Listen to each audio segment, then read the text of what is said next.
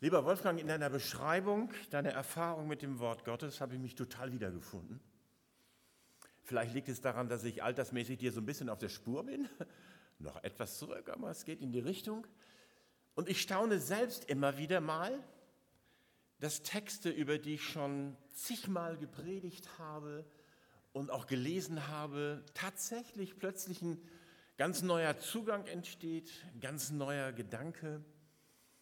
Und so ging mir das auch mit dem Text, den wir heute in der Schriftlesung gehört haben, um das Erleben der Maria. Und als ich über den Text diese Woche gearbeitet habe, da kam mir der Gedanke, Gott kommt manchmal ungelegen.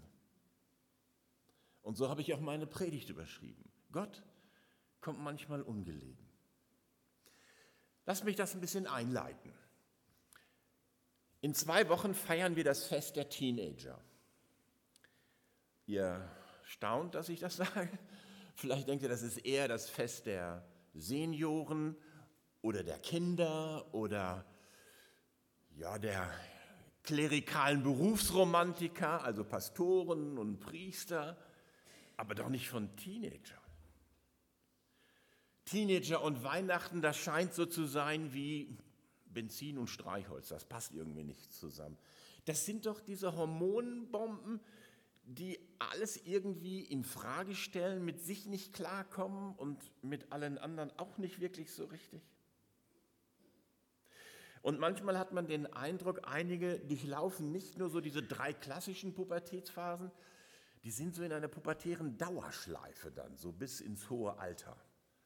Man muss immer genau aufpassen, wie man ihnen begegnet. Und als fünffacher Vater habe ich festgestellt, Väterhumor und Teenager, es passt auch nicht immer. Mal zwei Beispiele aus meinem Leben. Hey, geh mal vor die Tür. Warum? Ja, guck mal, ob Weihnachten davor steht. Ha, ha, ha. Einen ganz schlimmen Fauxpas habe ich mir mit meinen Teenagern erlaubt. Da sind wir mit dem Auto unterwegs zur Oma und ich wusste, wir kommen an McDonald's vorbei. Und kurz vorher habe ich gesagt, Leute, was meint ihr? Wollen wir bei McDonald's vorbeifahren? Ja, Jubel im Auto. Und dann bin ich an McDonald's vorbeigefahren. Das kam nicht wirklich gut. Also wir haben unsere Erfahrungen mit Teenager, waren ja selbst auch mal drin in dieser Phase. Und es soll ja sogar Eltern gegeben haben, die versucht haben, Teenager wieder in die Babyklappe zu stecken, weil sie nicht so richtig klarkommen. Das sind so menschliche Erfahrungen, natürlich etwas überspitzt, keine Frage, aber so ein bisschen stimmt das ja. Maria ist Teenager gewesen und ich entdecke beim Handeln Gottes mit diesem jungen Mädchen, dass er Teenager ganz anders sieht. Und als ich diesem Gedanken so nachgegangen bin, habe ich gesagt, ja, stimmt. Und ich musste an Samuel denken. Der lernt als Teenager, als junger Teenager auf das Reden Gottes hören. Oder David war vielleicht schon ein bisschen älter als Teenager. Er wird die Verheißung der Königswürde in dem Alter bekommen und Maria. Sie wird Mutter des Messias. Gott sah Maria, den Teenager aus Nazareth, und war voller Überzeugung, das ist ein junger Mensch mit Tiefgang. Ich möchte drei Schritte mit euch im Leben der Maria heute Morgen gehen. Das Erste, was auffällt, Maria bekommt Besuch nicht irgendein Besuch. Sie war also im Teenageralter, man schätzt so 13, 14 und damit war sie damals schon im heiratsfähigen Alter, heute unvorstellbar, aber das war damals so. Die wurden auch oft nicht älter als 40 Jahre. Es war also eine Braut in Wartestellung, lesen wir in dem Text. Sie war verlobt mit Josef. Das bedeutete damals für den Mann nicht, schon mal reservieren und dann weitersuchen, also Verlobung, schon mal reservieren und dann trotzdem weitersuchen, sondern es war das echte Versprechen, das wurde schon behandelt wie eine Ehe. Das war klar. Sie sind verlobt, sie werden heiraten.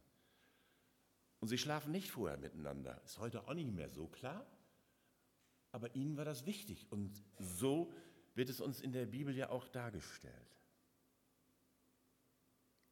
Und plötzlich steht da ein Engel im Raum und spricht sie an. Ich vermute mal, auf den hat sie nicht so gerade gewartet. Erwartungen an Gott, das hatte sie sicher schon, klar also quasi Wünsche für ihr Leben. So wie wir alle Wünsche für unser Leben von Gott haben, aber Erwartungen, dass Gott sich persönlich in ihr Leben so einmischen würde, das hatte sie natürlich nicht. Der heilige Gott kommt mit seinem Anliegen eher etwas ungelegen für Maria. Und ich dachte so bei mir, eigentlich ist es ganz oft so, wenn Gott in das Leben von uns Menschen tritt. Wir haben nicht gerade darauf gewartet. Er schmeißt vielleicht unsere persönlichen Pläne, wenn nicht über den Haufen, doch so doch ein wenig durcheinander, will es anders sortieren, will uns durch seinen Geist anders leiten. Er ist plötzlich einfach da. Und wir spüren, er spricht zu uns. Und wir ahnen, er hat eine Aufgabe für uns. Und stellt damit vielleicht unsere Lebenspläne auf den Kopf. Aber Gabriel steht nicht mit leeren Händen vor Maria. Luther übersetzt Gnade. Er ist mit einem Gnadengruß bei ihr. Also er überbringt mit seinem Gruß die Gnade Gottes. Und ich habe diesen Eindruck, dieser Gruß, dieser Zuspruch der Gnade und die Vergewisserung durch den Engel nehmen ihr die Angst und öffnet sie für das Leben aus Gott. Das, was Gott von ihr erwartet, ist kein Befehl. Es ist eine, ein Geschenk, das Geschenk einer besonderen Berufung. Alles, was Maria jetzt braucht, ist ein offenes Herz und leere Hände. Und ich dachte so bei mir, die Frage bei den Geschenken Gottes ist nicht in erster Linie, ob wir sie schätzen oder verstehen. Die Frage ist, ob wir offene Herzen und leere Hände haben, um sie anzunehmen. Und da haben uns vielleicht Teenager als Ältere noch ein bisschen was voraus. Junge Menschen, so scheinen mir, haben immer leere Hände und immer ein großes offenes Herz. Manchmal im wahrsten Sinne für Gott und die Welt. Das Problem der Erwachsenen ist, dass ihre Herzen und Hände oft überfüllt sind und da gar kein Platz mehr ist. Wir sind in unserem Denken und Vorstellungen oft schon so festgefahren wissen oft nicht, von was wir uns trennen sollten, um ein wenig mehr Platz für Gott zu schaffen. Maria hatte ein offenes Herz und leere Hände. Nicht, weil ihr langweilig war, weil sie nichts mit ihrem Leben anzufangen wüsste, sondern weil sie offen war. Verwundert und neugierig nimmt sie den Gruß des Engels entgegen und Gott kann anfangen, in ihrem Herzen zu wirken. Wer Gott erleben möchte, der muss sein Herz öffnen und seine Hände leeren. Offen sein für sein Erscheinen. Das bedeutet eigentlich adventlicher Lebensstil. Ich bin offen für Gott von dem der Hebräerbriefschreiber ja sagt, es ist der Kommende, der kommt, also der, der immer irgendwie unterwegs ist zu uns durch seinen Geist, uns immer mit hineinnehmen will in seine Geschichte in dieser und mit dieser Welt. Maria hat Besuch von Gott bekommen. Gott besucht uns auch immer wieder mal. Und dann müssen wir bereit sein, offen sein, wie Maria. Das Zweite, ja, Maria bekommt eine Berufung. Das ist ja das Wunderbare bei Gott. Der kommt nicht so und sagt, lass uns mal ein bisschen erzählen. Wie geht's dir so? Ist ja blöd, dass Deutschland schon ausgeschieden ist aus der Weltmeisterschaft, aber Fußball ist ja auch nicht so wichtig. Also er erzählt nicht einfach mit uns, sondern, haben wir am Freitagabend auch drüber nachgedacht, im Seminar, immer wenn Gott redet, will sich etwas verändern.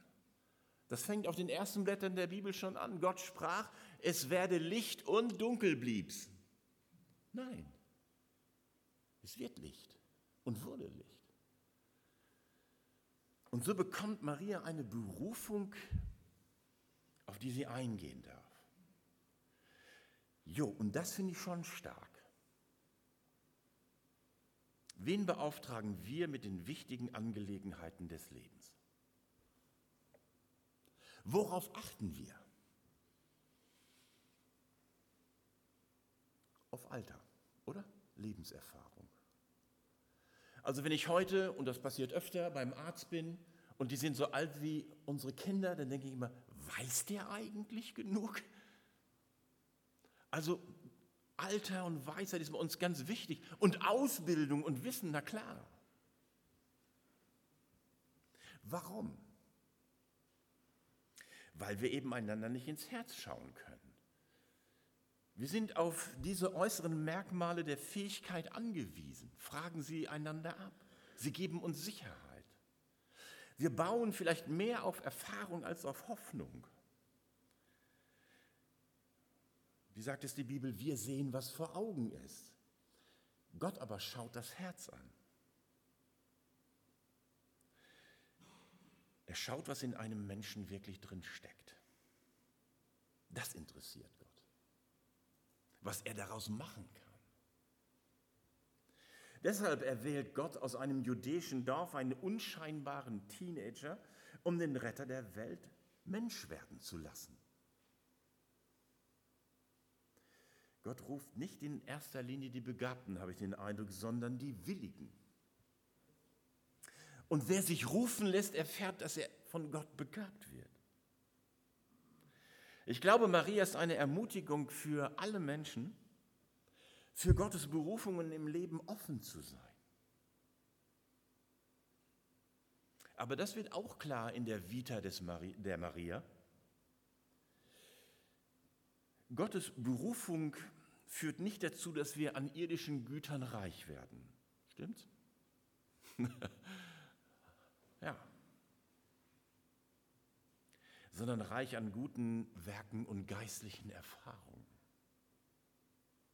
Maria wurde nicht reich, obwohl sie den Messias in die Welt gebracht hat. Die hat nicht später so einen tiefer gelegten Sportesel geritten. Die hatte auch keine Villa am Galiläischen Meer. Und ihr Mann Josef war offensichtlich viel zu früh verstorben. Gottes Botschaft ist kein Wohlstandsevangelium. Nach dem Motto, komm zu Jesus und dann klappt das aber auch alles. Nein, gar nicht. Nicht, dass Gott uns nicht mal was schenken würde, aber das ist nicht das Ziel seiner Berufung, unser Leben reich an irdischen Gütern zu machen. Aber ein anderer Reichtum erreicht unsere Herzen Seelen. Maria trug Gottes Retter in die Welt. Und ich glaube, zu weniger ist die neutestamentliche Gemeinde auch nicht berufen. Natürlich nicht mehr den Retter selbst, aber die rettende Botschaft dürfen wir in die Welt hinaustragen. Jeder von uns. Und das nicht flatterhaft wie so ein Paradiesvogel, der überall, wo er auftaucht, für Verwunderung sorgt, aber dessen Flug am Ende keine Spuren hinterlässt, sondern eher wie ein Werkzeug Gottes, wie ein Flug. Nicht Flug, sondern Flug, der die tiefen Furchen zieht, damit der Same des Reiches Gottes aufgehen kann. Wir sind als Christen für diese Welt wichtig, weil wir diese grundsätzliche Berufung in unserem Leben drin haben. Zweifel? Zweifel, dass Gott dich berufen hat? Dann bist du in guter Gesellschaft. Das ist der dritte Punkt. Maria hatte Zweifel. Ja. Wie soll das zugehen? Also Teenager sind ja nicht blöd, ne? die sind nie blöd gewesen. Die Maria wusste schon, wie das funktioniert. Wie soll das zugehen, dass ich schwanger werde? Die erste Zweiflerin an der Jungfrauengeburt war Maria. Sie wäre auch kein richtiger Teenager gewesen, wenn sie an dieser Stelle nicht nachgefragt hätte. Wie soll das gehen? Und es ist gut, dass sie ihren Zweifel ausspricht. Zweifel sind nämlich kein Problem für Gott. Und Ehrlichkeit von ihm sogar gewollt. Zweifel zu haben bedeutet nicht Zweifler zu bleiben. Petrus hatte bei Jesus am Anfang auch so seine Zweifel. Als sie mal die ganze Nacht durchgefischt haben und nichts gefangen haben und dann ans Ufer kamen und dieser Tischler ihnen sagt, wie sie jetzt Fische fangen sollen, da drückt er das noch sehr freundlich aus. Wir haben schon die ganze Nacht gefischt. Wir wissen schon, wie das geht, steckt dahinter. Aber dann bleibt er nicht bei diesem Zweifel dann sagt er, auf dein Wort hin.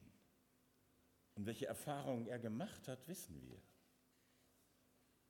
Thomas hatte seine Zweiflung an der Auferstehung. Wenn ich meine Hände nicht in seine Wunden lege und so weiter. Auferstehungszweifel. Er wollte es fassen, im wahrsten Sinne des Wortes. Und Jesus geht mit ihm um. Oder nehmen wir Johannes den Täufer. Seine wunderbare Berufungsgeschichte strotzte nur so vor geistlicher Kraft. Seine Predigten waren Feuer und Schwefel. Die Leute waren schockiert und begeistert zugleich, liefen ihm bis in die Wüste nach. Und dann sitzt er im Gefängnis und zweifelt.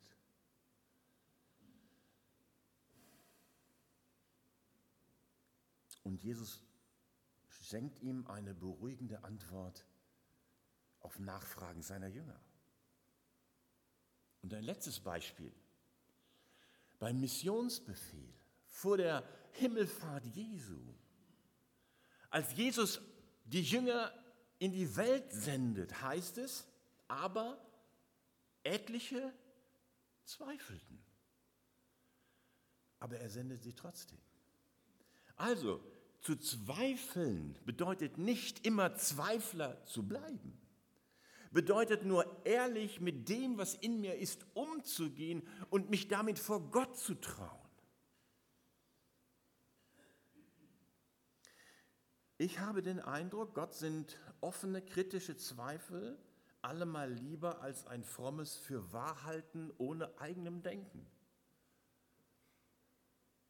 Leute, die aus Bequemlichkeit alles glauben, sind unglaubwürdig für alle, die ehrliche Antworten suchen.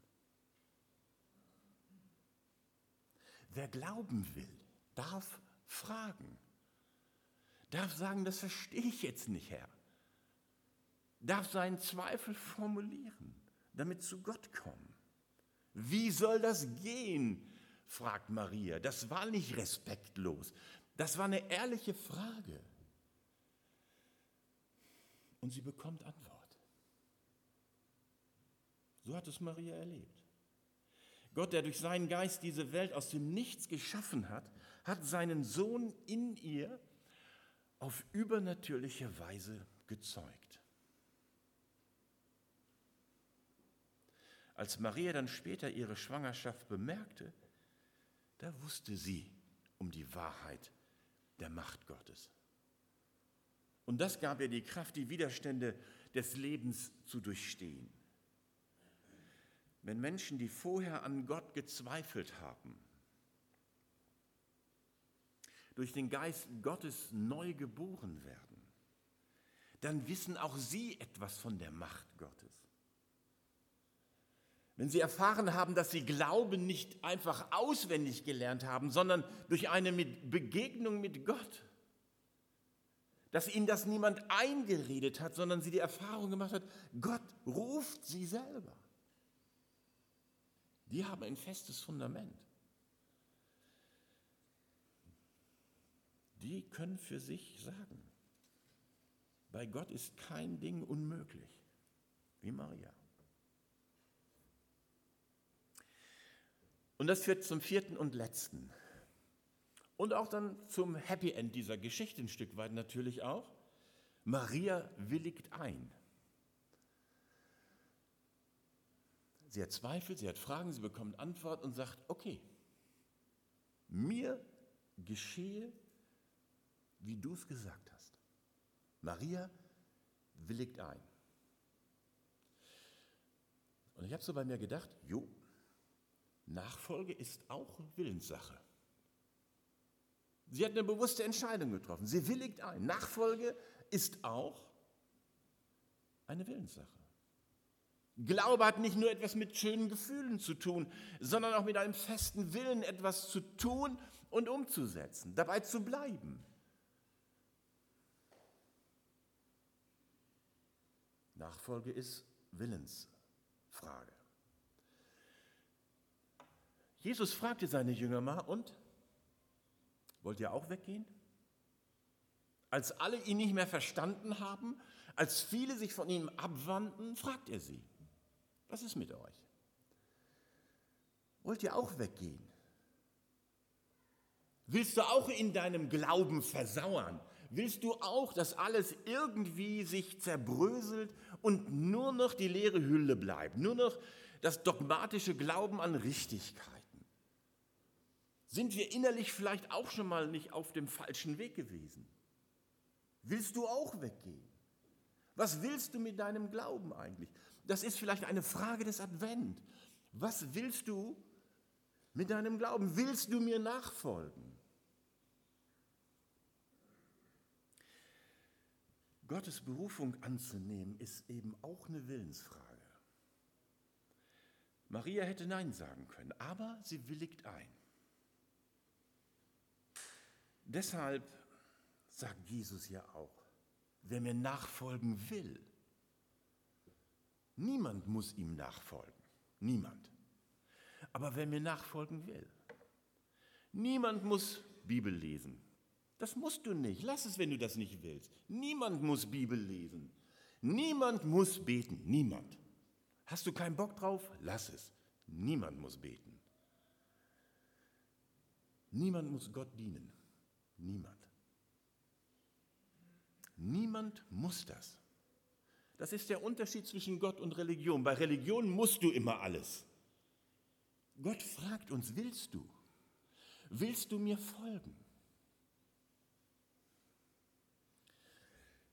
Aber auch niemand muss Gottes Führungen erleben. Niemand muss Gebetserhörungen erfahren. Niemand muss ewiges Leben haben. Nein, muss nicht. Man kann.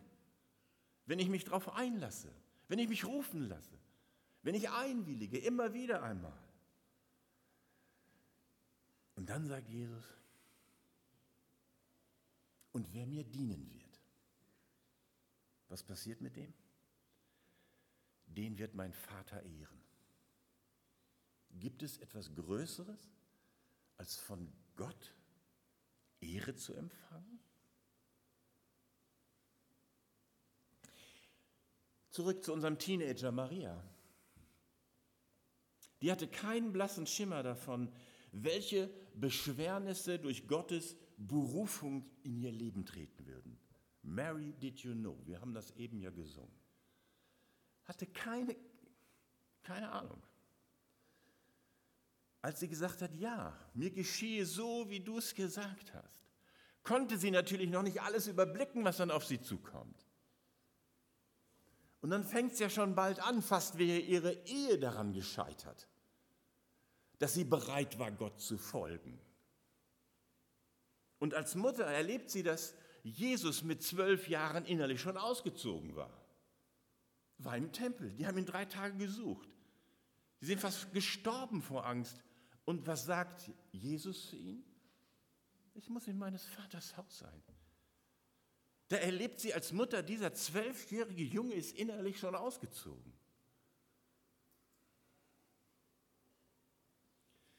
Mit 30 ließ er sie vor der Tür stehen, mit dem Hinweis, wer den Willen des Vaters tut, ist mir Mutter, Vater, Bruder und Schwester. Hart, oder? Und als er mit 33 Jahren am Kreuz hängt und sie darunter steht, ist das hart. Das hat sie alles nicht überblickt, logisch nicht. Und es ist auch gut, dass wir nicht alles überblicken, was mit unserer Berufung zusammenhängt. Weil wir die Kraft ja nicht auf Halde bekommen, sondern Tag für Tag, Gnade um Gnade, weil Gott mit uns geht.